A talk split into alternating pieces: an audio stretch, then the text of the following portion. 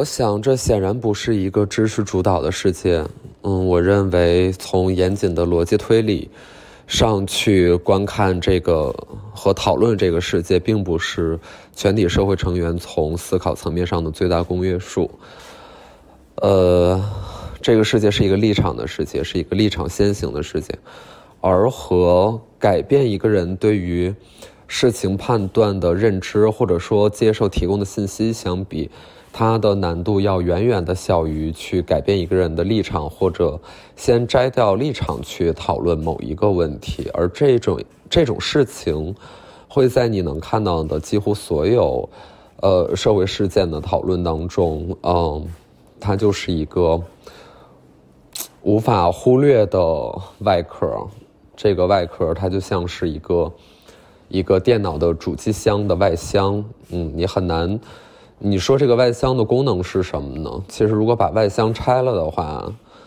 嗯，它里边的那那些芯片只要还在，其实也是可以运转的。我也不知道为什么要讲这么糟糕的一个比喻，这个比喻其实完全不成立，嗯，但 anyway 就是这是。进来一个最最最明显的感受吧，所以我觉得从这个角度上来讲，其实讨论这一次空难的事情，尤其是人物杂志的，呃，就在很快的时间之内推出的那一篇报道里边，我认为讨论新闻伦理，呃，并不是这个事情的的最重要的那一部分。呃，即便它看起来是，即便大家是在讨论新闻伦理，比如说，呃，这种报道会不会给啊这些亲人和他身边的人带来心理上的二次伤害，嗯，等等之类的，他看似是这个讨论，但我认为其实不是的。我认为他背后更多的还是立场的问题，而我认为现在有一个很很很令人遗憾的现实是。但是这个现实是由什么导致的？我暂且并不并不清楚，嗯，但是我每每都能够感觉到，它是更广泛的群体对于一些信息寡头的不信任。这个信息寡头可以是一个人啊，他也可以是一个机构，他可以是曾经大家嗯给予了他这种报道的权利和权威性的这样的机构。但是在这么长的时间下来，会出现一个不信任的情况，乃至于大家并不会本能的从第一时间去从专业机构上获取，呃，一个事件的信息。而这个专业机构，我认为它，呃，尤其是像类似人物这种，它和所谓的官方媒介还是有蛮大差别的。它毕竟是一个市场化的媒介。那在这样的。情况当下，我认为，嗯，就往往站在了两面。就是今天，当一个权威机构或者说信息寡头，他倾向于用功利的视角去看问题的时候，那群体更广泛的群体就会站在虚无的角度。那反过来也是一样的，就如果一个信息寡头他是倾向于虚无的，而站在他们的对立面上的群体就会。义无反顾的选择功利，嗯，就像之前就很久之前，很久很久之前，一些嗯可以理解为知识分子吧，在讨论犬儒主义的时候，大家的那一种，呃，有一点冷嘲热讽的姿态吧，嗯，就是你你你你就大家会选择一个不信任的角度，而这个不信任，我觉得归根到底并不是因为自己。内心对于这个观点是有多么的坚定，而是立场问题，就好像我们是要和，啊，无论是信息的这个有有高度集中性的这样的机构，还是从资本的层面、从金钱的层面上，呃，所谓的一些寡头，就是大家的普遍不信任。那这个东西是是怎么带来的呢？咱也是不知道呢。嗯，所以，我我会觉得，哎，这个这个新闻伦理的讨论也也成立吧，也成立吧，但它好像都没有捅到最下面的那些东西，就是它还是从技术的层面上来讲，呃，产生的这样的争议。然后我觉得这里面又裹挟了大量，因为我自己是传媒大学毕业的，所以在朋友圈里面还是能够看到很多传媒，呃或者相关领域的朋友，就包括人物的记者、嗯编辑，我也是认识其中一些的，呃，就是会从这些讨论里面又变成了新的一轮的嗯隐性的人身攻击，乃至于比如说在校的学生。呃的这种理论派和前线记者的这种实战派的这种经典的矛盾，然后它又变成了对于一个人的的能力上的评价和判断，然后由此带来你有没有资格这样的论调。然后其实我会觉得，嗯，这些讨论，嗯，没有什么问题啊。我觉得甚至双方说的都还挺有道理的。就是你，你不能完全说人物的这一篇稿子是有多么的，乃至于从功利主义的层面上来讲，我觉得他不至于罪该万死吧。就是甚至，呃，有一些很实践的问题，类似一个报道的窗口期，嗯，对于但凡做媒体的人，可能尤其是这种时事新闻的媒体，就大概都是非常非常清楚的。你不会站在旁边站着说话不腰疼。嗯，因为大家还是需要这个窗口和这个这个发声筒吧。那当其他的发声筒就是逐渐的失声，那还有一个发声筒的时候，你就不能对这个发声筒是否能够发声和它发的声音是多好和多坏产生一个决定性的判断，因为因为你无从判断。嗯，的原因是它并没有形成观念的自由市场。就是没有那么多足量的产品，比如说我们家有眼影盘，你们家也有眼影盘，你们是洋货，我们是国货，那我们就拿出来对比一下，那大家自然会选择它更理想的、适合自己的产品，然后这个产品很有可能成为爆款，嗯，但是在媒体信息，尤其是现在当下的环境之下，其实是不太可能的。嗯，就是不会成为这样的自由市场。那当它只有一个商品的时候，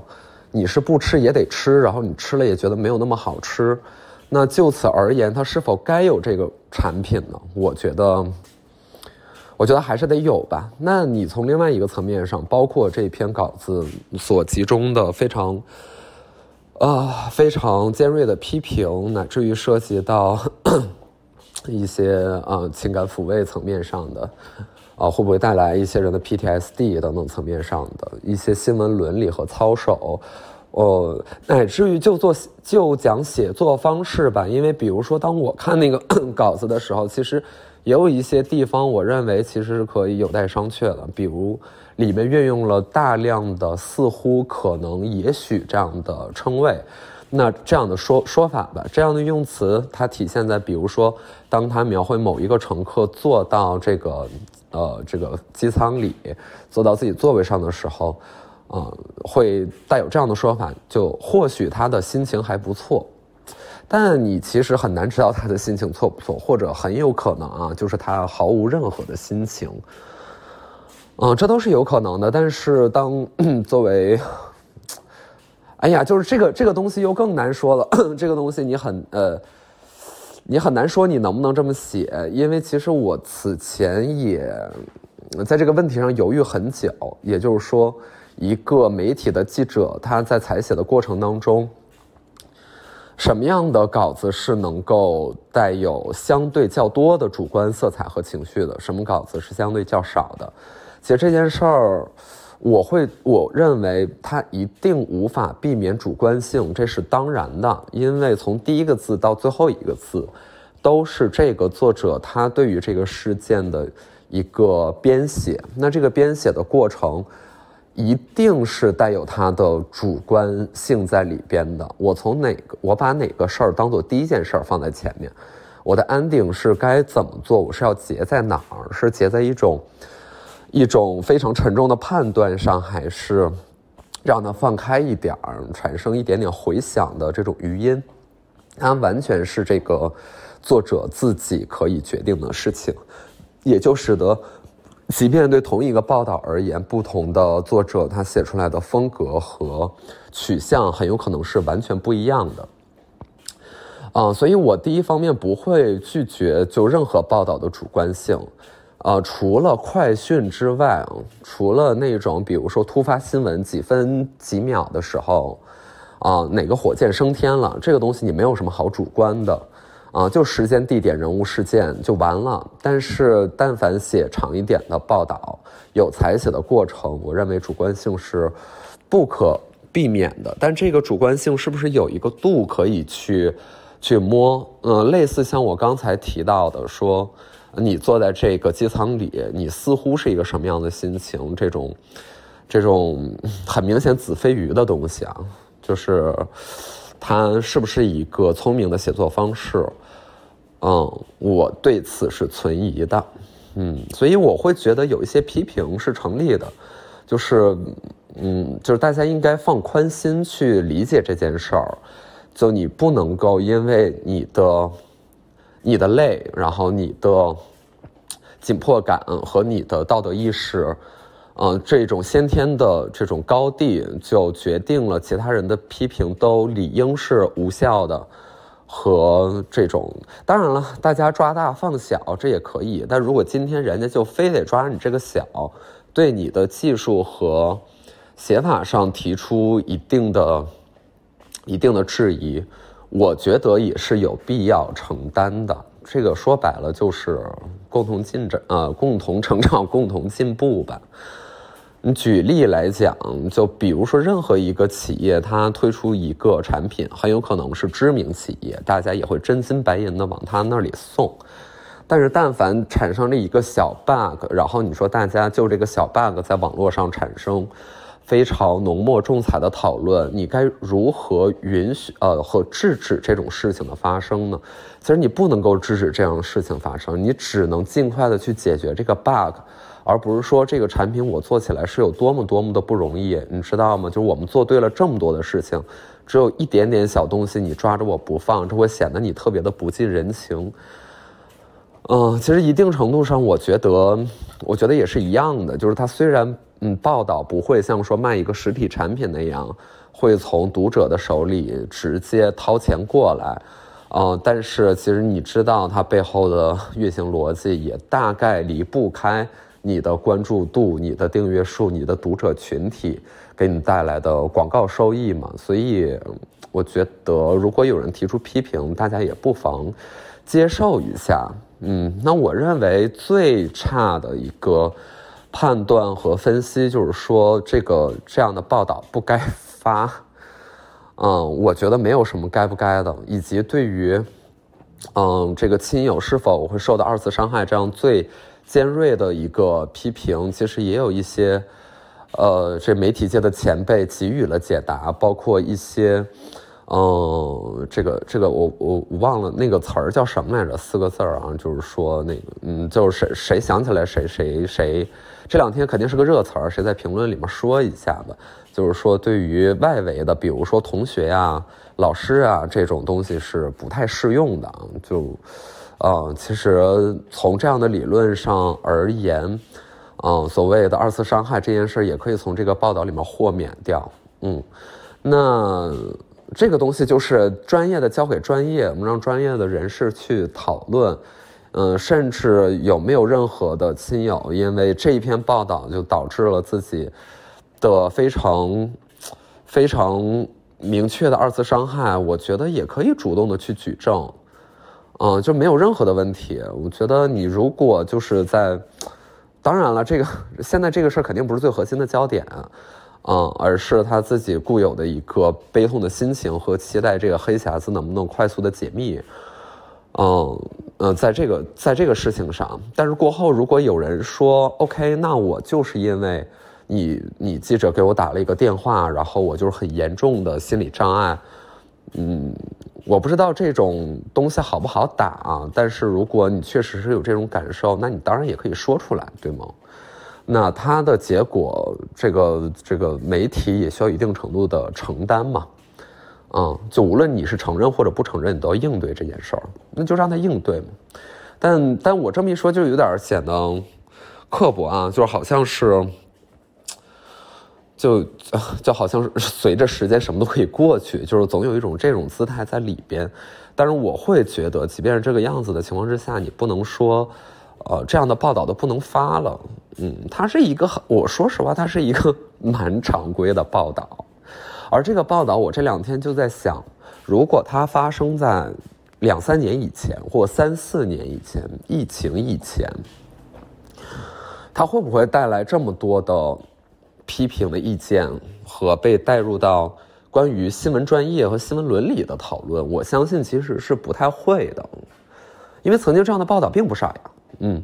那是因为我们大家进步了嘛？也许，呃，也许是我们对于一些，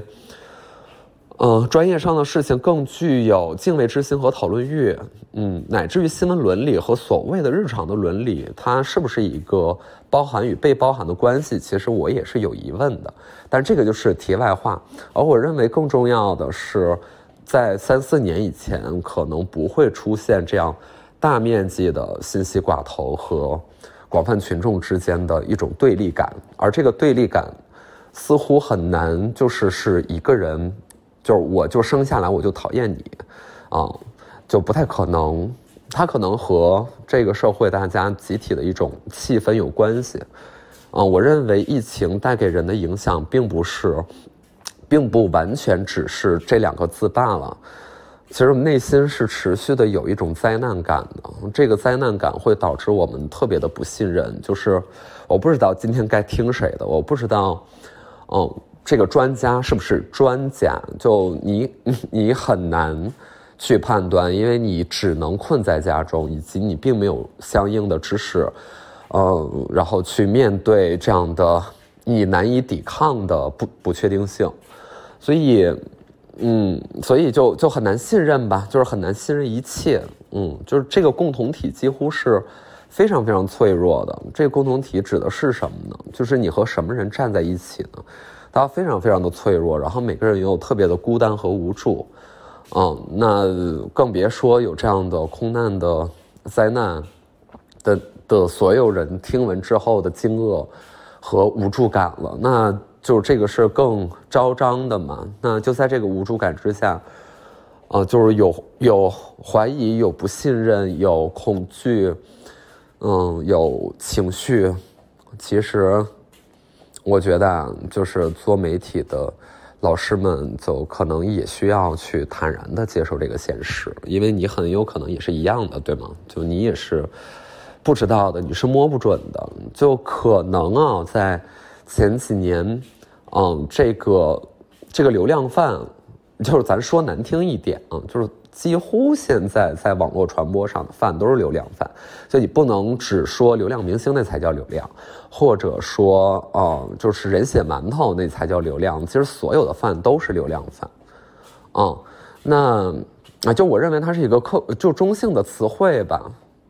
就流量和销量，对吧？就是我觉得。理论上没有特别大的差别。当它在媒介在信息里边，它就是流量。啊，那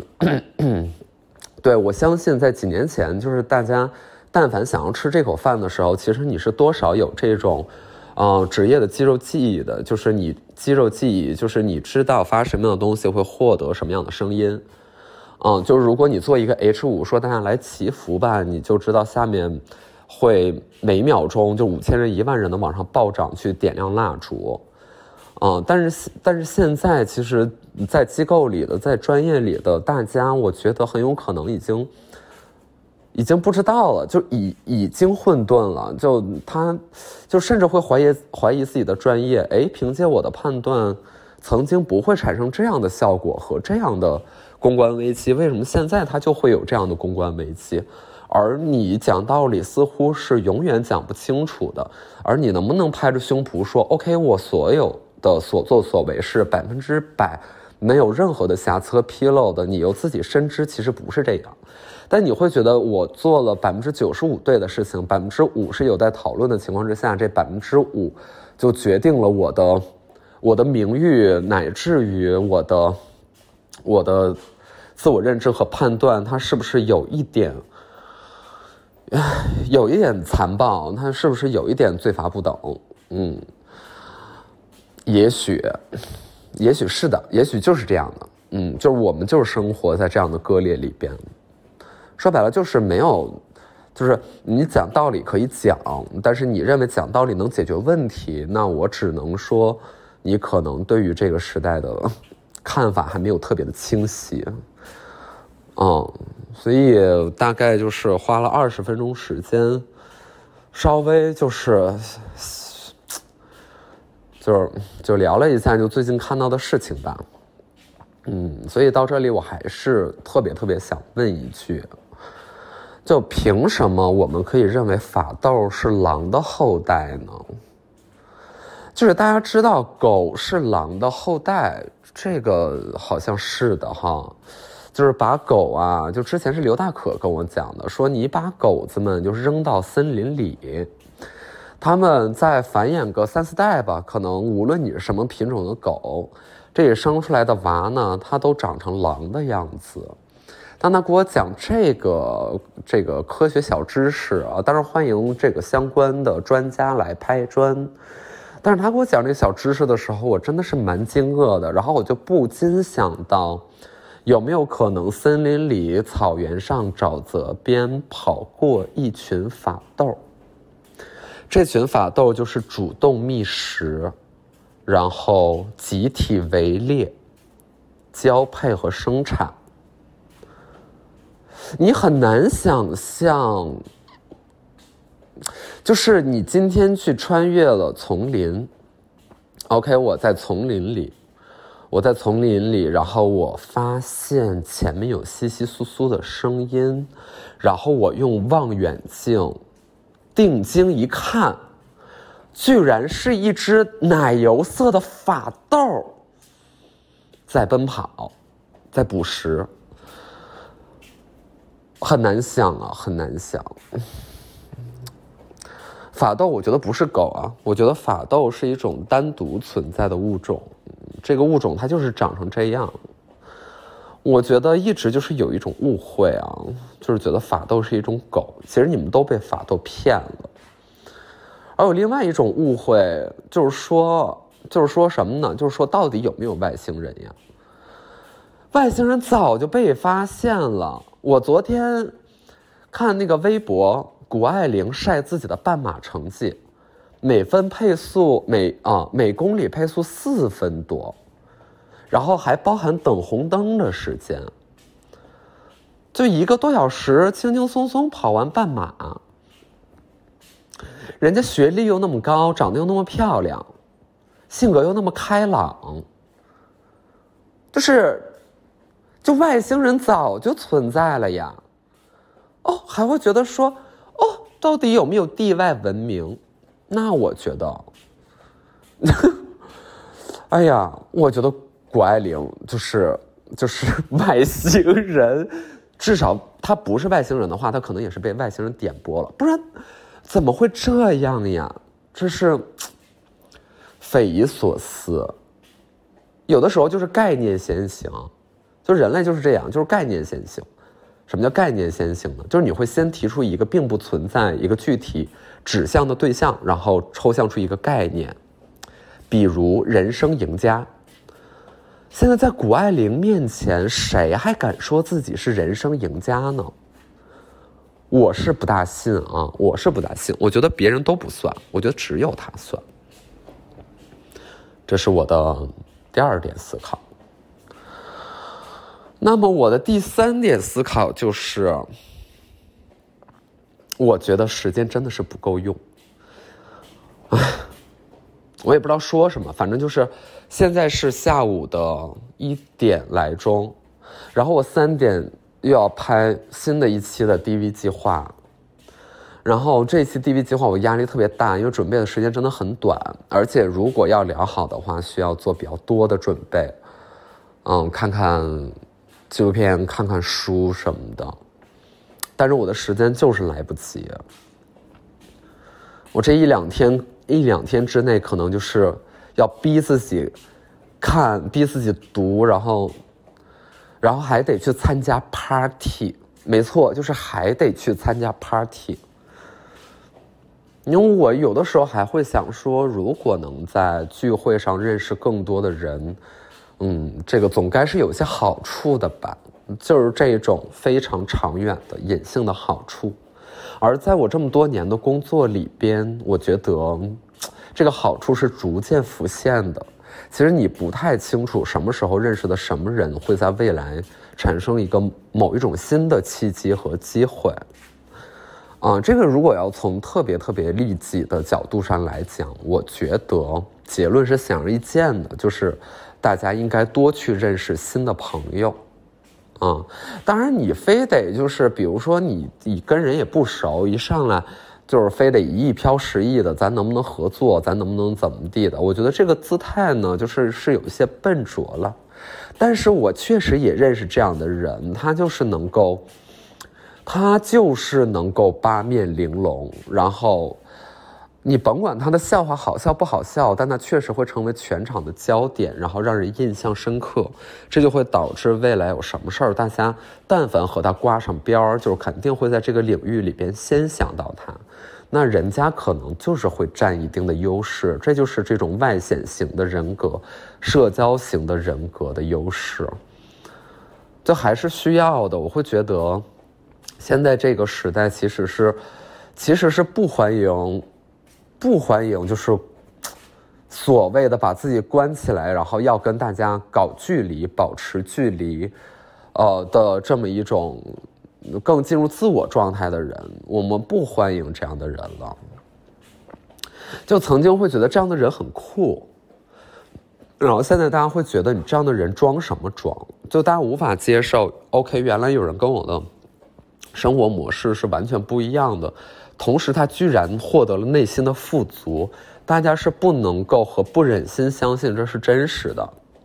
因为你明明已经累成这个鬼样子了，你都没有获得内心的富足，而有的人似乎毫不费力的就找到了彼岸的方向，那你说你敢信吗？你气不气？那人就开始会气，所以最保险的做法就是不要。和不太一样的群体产生任何的关联，就是孤岛就孤岛了吧，孤岛就没什么关系的，岛国也是国，好吗？就是，对吧？嗯，就是大家还是不信任嘛，就是不相信，嗯，所以就会不受欢迎。就我最近看到很多这样的现实就是这样的，除非你完成了某一个从公共利益的角度来讲极高的壮举，就是大家还是。还是信任所谓的什么呢？所谓的科学家的、文学大师的，啊，电影大师的，嗯，这样的人，就是就就当你给他一个社会的头衔的时候，啊，大艺术家，哦，你会觉得说，哦，他讲的那可能就都是对的。但你今天但凡没有取得一个从公共性上来讲巨大的成就，而只是。在不断内观的时候，其实你要知道，如果把你摊到公共面前，你的处境常常会非常的尴尬、微妙，甚至是危险。嗯，这么一讲，就是又挺可怕的。但你知道，它可怕的点，并不是说对于所谓的这样的人的可怕，而是它是对所有人都是这样的。嗯，就是就你你当然了，可以永远就是在屏幕之后，但是组织这个社会的规则和秩序，并不是这块屏幕，而是组织这个社会的规则和秩序。嗯，就是当你在谈到一些抽象一点的给别人装的感觉的时候，形而上的时候。然后就会有人说：“OK，你你你装的很狠呢。”他特别希望你的大厦坍塌的一天，嗯，但但一方面，其实大家又都知道，任何一个组织乃至于共同体，它最底层的底层的建立还都是依托于哲学，嗯，依托于，没错，依托于哲学，依托于意识，嗯。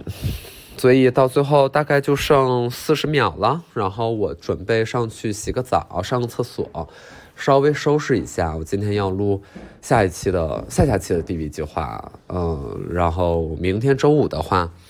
嗯，也是一期 DV 计划。而明天周五我拍的这一期是在周一拍的，然后周一就是不巧发生这样的空难。嗯，这样的一天，而我们当时录制的时候，其实对这个新闻是全然不知的，因为就是也没有看手机嘛，就也没有怎么怎么样的。嗯，然后这样的共识会让我觉得时间的事，这个共识会让我觉得很难过。